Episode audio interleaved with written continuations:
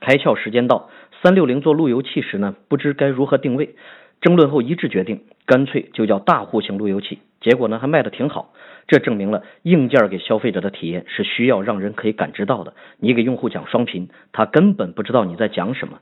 但大户型所有人都有感知，而且大户型是人类都向往的目标。你可能买不起大户型，但你一定买得起大户型路由器。因此啊，和消费者沟通既要直观可感知，又要摸准它的真正痛点。同样，他们在做第三代儿童安全手表时，也在争论这个产品的一级痛点到底在哪儿？是定位？是防走失？其实回到用户的角度来思考，儿童走失的几率相对挺低，而且儿童是被迫带上这个东西的，并没有给他带来什么乐趣和价值。重新回到原点，它就不仅仅是安全工具，更应该是一个孩子和家人的沟通工具。具备了电话功能，它就有了体验，并且可以去秀，具备了刚需、痛点及高频度使用的爆品特征。